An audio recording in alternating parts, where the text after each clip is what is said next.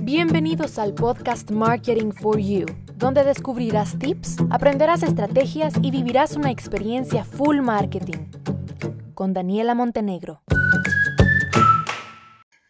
Este es un episodio dedicado a todas las personas que brindan servicios, a todos los que tienen negocios para servicios. Yo les voy a contar mi experiencia y un par de aprendizajes que eh, pues ahora los, los veo como un aprendizaje, ¿verdad? Pero sin duda en su momento fueron un reto y lo que sí es que me han permitido tomar mejores decisiones y ver mejores resultados en mi negocio que yo presto servicios. Entonces, vamos con la primera situación que pues va un poco metido la historia y luego entra el aprendizaje. Cuando yo comencé mi negocio, eh, pues es de marketing digital, ¿no? Pues a mí me gustaban todas las áreas de marketing digital porque de hecho los servicios que prestaba a las empresas con las que ya trabajaba estaban todas las áreas. Con todas las áreas me refiero a prestaba gestión de redes sociales, pauta publicitaria en Facebook, en Google, creación de contenido y sitio web. Eh, emailing también, un tiempo que emailing también. Entonces, ¿qué pasó? Que yo dominaba todas las áreas y cuando venían clientes a mí, ya cuando lancé mi marca personal y tenía pues la opción de recibir a más clientes, venían los clientes a mí y me decían, quiero esto, sí, quiero esto, por supuesto, quiero esto, sí. Y si me decían que querían algo y yo no lo sabía, igual les decía que sí, yo decía, ok, no pasa nada, yo me pongo a investigar, lo aprendo rapidito y lo hago. Entonces, de tanto sí que di, me fui dando cuenta en el camino que hay cosas que no me gustaban hacer y que habían cosas para las que no era tan buena y también habían cosas que eran muy demandantes y realmente no eran rentables. Con eso me refiero a cosas en las que tú tenías que invertir mucho tiempo, recursos y que el mercado lo paga mal, porque el mercado cree o no le da el valor a ese servicio y entonces lo paga mal. Em, me di cuenta de esas áreas, ¿no? Y dije, pues ya no, ya no les voy a trabajar. Entonces, acá viene la primera reflexión y se lo escuché también a un experto. Al inicio de nuestros negocios, muchas veces vamos a comenzar diciendo que sí a todo y no es que esté mal, eso nos va a servir para darnos cuenta de cuál es el área en la que somos mejores, en las que somos expertos y con la que vamos a ser más rentables porque cada vez vamos a ir aprendiendo más, haciéndolo mejor, hace, en un proceso más corto, más fácil y por supuesto ganando más dinero. Entonces, al principio de ser, decir que sí está bien. Ahora, conforme uno va avanzando y creciendo en su carrera profesional, en tus servicios y en tu portafolio, ya tienes que empezar a poner altos, a poner filtros. No por necesidad o no por ganarte un cliente, nuevamente decirle que sí a algo que tú ya sabes que no dominas, que no te gusta, que no es rentable. Porque al inicio uno dice que sí a todo porque no sabe. ¿Sí? Yo con un par de clientes no sabía realmente qué tan rentable podía ser, por ejemplo, em, la creación de contenido, ¿sí? No sabía. Pero cuando tú vas teniendo más clientes, te das cuenta que es un chanzal, te das cuenta que tenés que investigar ideas, tenés que ver si la competencia lo está haciendo, tenés que monitorear otras marcas, tenés que crear el contenido que es diseñar, que es editar, grabar videos, publicar, responder. Es un chanzal. Y luego te das cuenta del otro lado de la moneda que el cliente no le da ese valor. Y que cuando tú a un cliente le decís, mire, un paquete de creación de contenido le puede estar costando entre 400 a 700 dólares, por ejemplo, se va de este mundo y dice, eso lo puede hacer mi sobrino, pues que se lo haga su sobrino, ¿no? Eh, y te empiezas a dar cuenta de todas esas situaciones, ¿no? Pero al inicio uno no lo sabe. A medida que tú vas teniendo más experiencias, más clientes, porque has dicho que sí, te das cuenta. Y aquí es en donde viene el error, que es cuando tú ya sabes que no te gusta, que no sos bueno, que no es rentable, y a pesar de eso, por intentar ganar un cliente, decís que sí. A mí me pasó, sin duda que me pasó y, y me arrepentí mucho, me arrepentí mucho porque yo acepté a este cliente con un servicio que yo ya le había dicho que no a un montón de clientes, pero este cliente era internacional, era grande, se me abrieron los ojos, yo dije, bueno, es una buena oportunidad y como yo ese servicio directamente a mí no me daba tiempo de prestárselo, entonces tuve que contratar a una persona, que esa persona pues era como mi trabajadora, ¿verdad? Y ya le, le hacía este servicio al cliente. ¿Qué pasó? Que la trabajadora me quedó mal, que yo tenía que estarla controlando, tenía que estar revisando, casi que yo lo tenía que estar haciendo y encima de todo pagando. Y yo quedé curada de espanto y brinco porque dije, ¿por qué lo acepté? O sea, fue ponerme doble trabajo, doble presión y ni siquiera estoy ganando bien curada y dije, a partir de hoy, aunque me digan, me rueguen, simplemente voy a decir que no, porque yo me estoy especializando en algo que es la publicidad digital y eh, me estoy enfocando en esto, estoy estudiando, estoy pagando asesorías, cursos, mentorías, de todo para ser especialista en esto.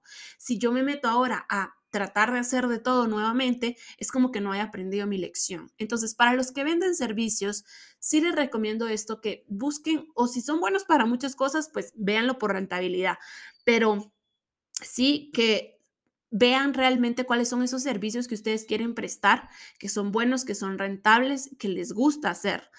Y aunque al inicio vayan a decir que sí, luego sean muy específicos con sus clientes y díganles que no, que ustedes no prestan ese servicio, que ustedes se dedican a otra área de especialidad, porque se van a quitar muchos dolores de cabeza y a veces el dinero no, aunque nosotros creamos este dinero ahorita es lo mejor que me puede pasar, por aceptar a un cliente que no es el correcto, perdemos oportunidades de aceptar a buenos clientes que van directamente por nuestro servicio y que nos van a pagar muchísimo mejor, con los que vamos a trabajar mejor porque estamos en la misma sintonía.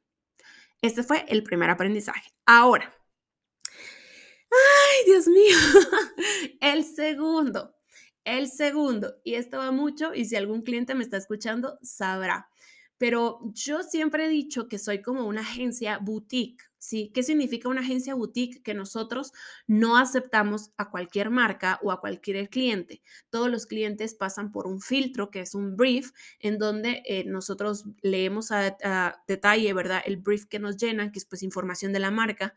Y en base a ese brief se les hace una cotización y ya si el cliente pues aprueba la cotización, se pasa a reuniones, planificación, etc. ¿Por qué somos una agencia boutique y por qué no aceptamos a cualquier marca? Por dos principales razones. La primera es porque las tarifas no son tarifas económicas, por así decirlo. No, no es la agencia más barata, ¿no? Eh, yo a veces veo en Facebook paquetes que dice te hacemos publicidad, te hacemos, somos community manager, te hacemos publicaciones, etcétera, etcétera, etcétera, por 200 dólares. Nosotros no somos así ni lo vamos a hacer así. Entonces, esa publicidad que veo, yo, que veo yo en Facebook de estas agencias que dicen publicidad, contenido y tal por 200 dólares, ellos sí aceptan a cualquiera, ¿no? Y cualquiera que pueda pagar los 200 dólares, bienvenido. Yo a veces hasta he pensado en pagarle los 200 dólares solo para que sea mi community manager. Pero bueno, ese es caso aparte. Eh, el punto es que yo me considero y que así me domino tal cual una agencia boutique y que además esto es porque tenemos clientes pues un número limitado de clientes, ¿sí? Me explico. No tenemos un número de 50 mil clientes, sino que es un número limitado de clientes en cuanto a empresas nos referimos, porque cada cliente recibe un trato personalizado en temas de cuando tenemos reuniones, para los anuncios, para los correos, estamos muy al pendiente de sus campañas publicitarias, de qué es lo que está pasando. Yo personalmente, si yo no hago la campaña, sí me meto a revisar, aunque casi siempre las configuraciones iniciales de campaña las trabajo yo y luego el monitoreo lo, lo delego o igualmente lo hago yo. A lo que me refiero es que es un trato muy personalizado el que manejamos con nuestros clientes. ¿Sí? No es que haya un montón de gente que pasa por una gran cadena de que al final te lo hizo un pasante, ese pasante cometió errores y viene de jefe en jefe hasta llegar a mí y yo a darme cuenta que hizo pues todo patas que arriba, ¿no? Es un trato muy personalizado, así es como me gusta a mí manejarlo. Hay muchos tipos de agencias, pero a mí me gusta trabajarlo así, con tratos personalizados y con relaciones duraderas. ¿Sí? Yo aprendí y eso es otra, es, aquí viene el aprendizaje, las relaciones. Yo aprendí que a los clientes, a las empresas, al inicio no siempre se les va a ganar. ¿Por qué? Porque al inicio, con un cliente nuevo, tú tienes que invertir el doble o el triple de tiempo en reuniones, en que te enseñen sobre qué es el producto que venden, cómo funciona, cuál es su proceso de venta, cómo está su departamento de mercadeo, en que te enseñen cuál es su línea gráfica, en tú investigar el segmento, en ver cuál es la estrategia publicitaria en mi caso, en diseñar un embudo, en hacer segmentaciones, en verificar anuncios, en diseñar textos, etcétera, etcétera, etcétera. Tú invertís al inicio muchísimo, muchísimo más tiempo del que vas a cobrar en una primera tarifa. Pero si en ese primer mes eh, logras captarlo, ¿verdad? Y comienzan a trabajar y crean una buena relación, la relación va a ser duradera. Y con el pasar los meses, yo les podría decir al tercer, cuarto mes, tú empiezas a ver ese retorno y empiezas a ver esa rentabilidad que te va muy bien ¿Por qué? Porque ya dominas el negocio desde tu perspectiva o desde tu área de servicio, ¿verdad? Ya en mi caso, yo ya domino los públicos, ya sé qué público puedo trabajar. Si un público no funciona, boom, me viene una idea volando, porque ya llevo el contexto y ya estoy muy empapada en la marca. Pero eso no pasa al inicio. Al inicio, como inviertes tanto, pues tampoco ganas, porque inviertes mucho tiempo. Entonces, por eso es que hay que ser muy buenos a la hora de aceptar clientes cuando se piensa en servicios para o sea, un servicio que no es solo de un mes, ¿verdad? Porque es bueno invertir en clientes que tú sabes que van a tener una relación duradera. Mis clientes, por ejemplo, yo tengo clientes que vengo trabajando con ellos desde el 2019. Han pasado ya varios años y seguimos trabajando. ¿Por qué? Porque es una relación duradera. Cada vez vamos mejorando. Eh, yo ya los conozco muy bien, ellos ya me conocen muy bien cómo trabajamos y ya hemos tenido una buena sinergia. Esas son las relaciones que son rentables para ambas partes. Em, por ejemplo, tengo clientes que vengo trabajando desde 2020, también desde que inició la pandemia, y seguimos trabajando. ¿Por qué? Porque nos vamos adaptando y vamos armando una buena sinergia. Y eso es algo que yo les recomiendo a todos los que prestan servicios, sobre todo servicios que no es de una sola vez, sino que es un servicio que se tiene que estar prestando de mes a mes. Hay que buscar clientes con los que tú te veas trabajando con ellos a largo plazo porque esos son los clientes rentables, primero para ti, también rentables para ellos, donde van a haber resultados de ambas partes.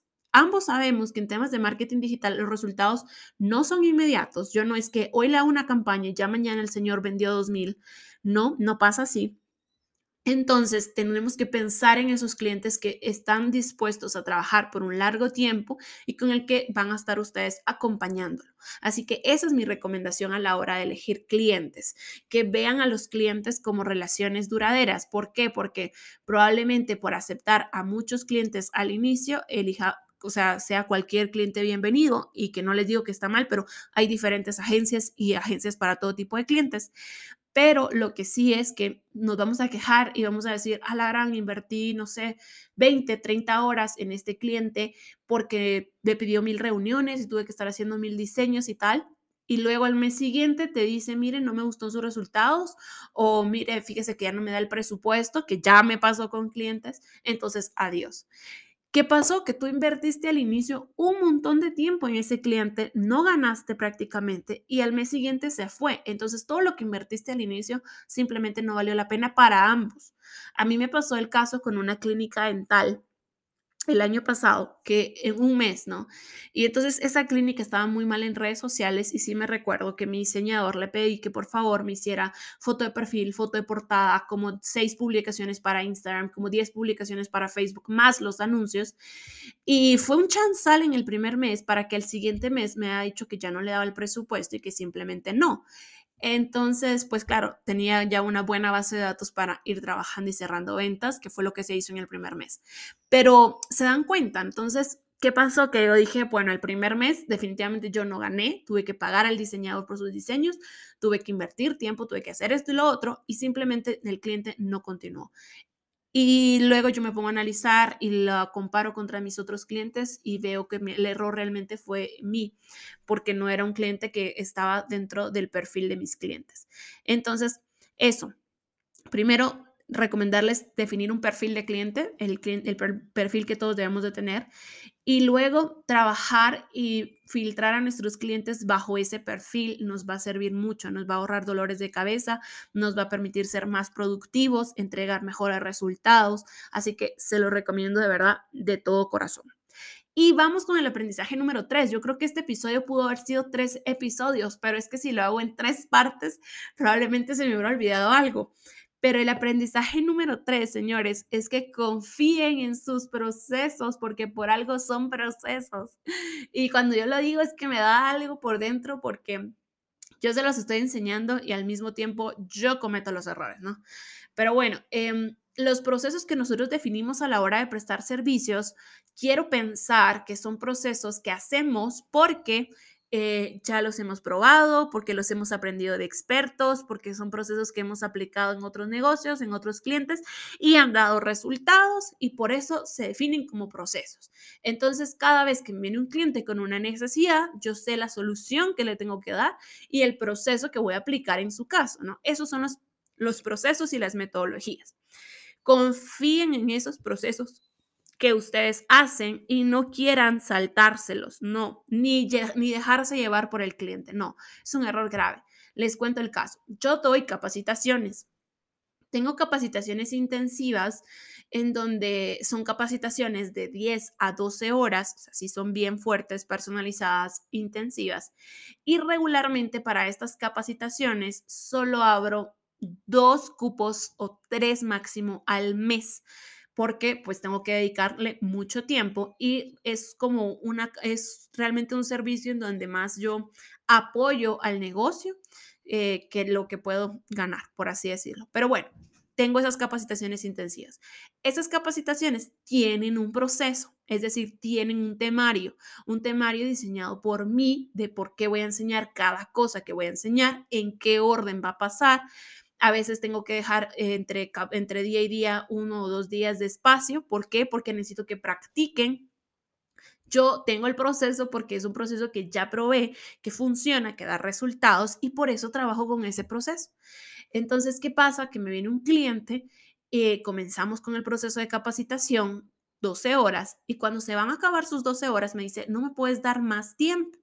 Y entonces yo, entre la emoción, ¿verdad? Eh, entre la emoción de todo, le digo, claro que sí. Me dices que quiero aprender esto, esto, esto, esto, y eran como cinco o diez cosas más de las que estaba en el temario que quería aprender. Y yo le dije, pues sí, este, no tengo espacios disponibles, pero podemos trabajarlo por las noches, nuevamente con mi error de horarios flexibles, ¿no? Y entonces eh, le digo, bueno, puede ser hasta tal fecha, porque luego si ya no voy a estar disponible, ta, ta, ta, y ahí, ¿verdad? A romper el proceso. Y ayer, ayer que estaba yo eh, meditando, revisando el trabajo que se ha hecho con este cliente, ¿verdad? Porque sí, yo reviso, es algo personalizado, reviso, estoy viendo áreas de mejora y todo, digo, ¿a qué? ¿Por qué le hice caso? Y de hecho hoy le voy a decir que no vamos a tener más sesiones porque hoy es la última. ¿Por qué le hice caso de seguir su locura? O sea, a veces somos muy arrebatados y queremos que todo pase rápido si este cliente, esto primero que aprendió, aún no lo domina al 100, aún tiene que practicar, le van a salir 50 mil dudas y cómo se quiere meter a 20 cosas más, ¿sí? Por eso, entonces me recuerdas que Daniela, por algo es que tú tenés procesos, por algo. No hay que salirse de los procesos. Eh, porque este cliente sí, o sea, a mí las horas adicionales no es que fueran a ser gratis, me las iba a pagar y se las iba a cobrar, por supuesto, pero ¿qué va a pasar? Que entonces este cliente sale y dice, yo ya sé de todo, pero lo sabe, no lo domina al 100, lo empieza a aplicar y ve que no tiene los resultados que esperaba y se queja. Sí, y es porque no ha, o sea, tú no puedes querer, por ejemplo, correr si apenas estás empezando a caminar. Y en marketing digital es así, o sea, a veces las prácticas son caminandito, estás empezando a aprender a caminar y no te puedes lanzar a hacer ya de todo, ¿no? Hay que practicar. Entonces me di cuenta y dije, ok, de balde tengo yo un proceso si luego en el momento de la emoción con el cliente le digo que sí a todo. Piensen en sus procesos cuando son servicios, cuando son capacitaciones, piensen en sus procesos, piensen en los procesos establecidos. Em, clientes que se quieren saltar las normas, clientes que se quieren saltar las políticas, que miren usted, pero no sabe qué hacer para que me lo acepte, aunque, aunque se le pueda cambiar. No, o sea, al final habla mucho también de nuestra integridad como profesionales. Las normas y las políticas por algo están. No hay que saltarse procesos ni tratar de ser arrebatados, porque nosotros por entregar mucho en poco tiempo, eh, sí, nos van a pagar, pero luego cuando hayan errores, cuando no vean resultados, cuando hayan problemas, ahí sí van a estar eh, recargando la culpa sobre nosotros. Y pues en parte es real, ¿verdad? En parte es real porque hay procesos que se toman mucho tiempo en aprender. Entonces, decirles eso, que no se salten procesos, que respeten sus metodologías, que por algo ustedes las tienen diseñadas y las diseñaron de una u otra forma, hay que seguirlas, hay que prestar atención, sobre todo también cuando son procesos, cosas de aprendizaje, ¿verdad? No se aprende de la noche a la mañana, requiere mucha práctica y hay que dar ese tiempo a que aprendan, a que practiquen, a darles feedback. Yo con esta clienta directamente le voy a decir, mira, hasta aquí, o sea, tú no puedes empezar ahorita o tratar de aprender todo lo de un máster de marketing digital si estoy revisando y hay muchos errores que corregir. Entonces es importante también respetar procesos y serle fiel a sus metodologías. Gracias por escucharme. Hoy hablamos poco más de 20 minutos sobre aprendizajes para los que, prestan servicios y espero de todo corazón que, pues no sé si se sintieron identificados con alguno de estos aprendizajes, pero pues nada, que, que les sirvan para algo y si están empezando o si piensan independizarse y prestar servicios, que les sirvan por favor. Hasta la próxima.